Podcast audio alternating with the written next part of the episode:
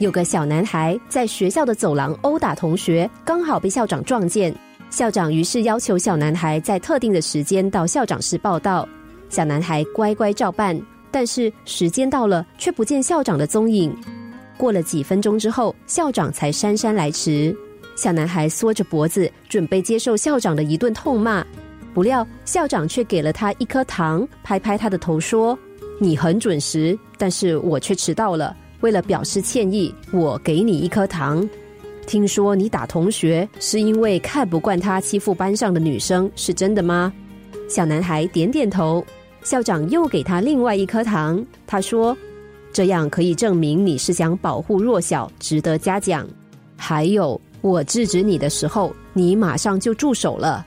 我想你其实是一个听从师长教导的好孩子。”听到这里，小男孩心里又感动又惭愧。他忍不住对校长说：“校长，打人是我不对，请你惩罚我吧。”故事中这个充满智慧的校长是中国的教育专家陶行知先生。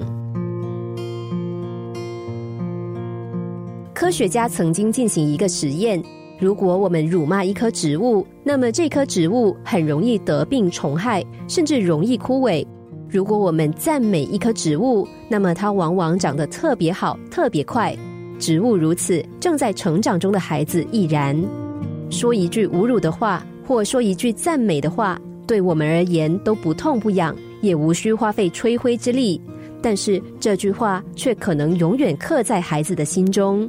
懂得善用赞美，就能够让美好的话语成为一股激励人心的力量。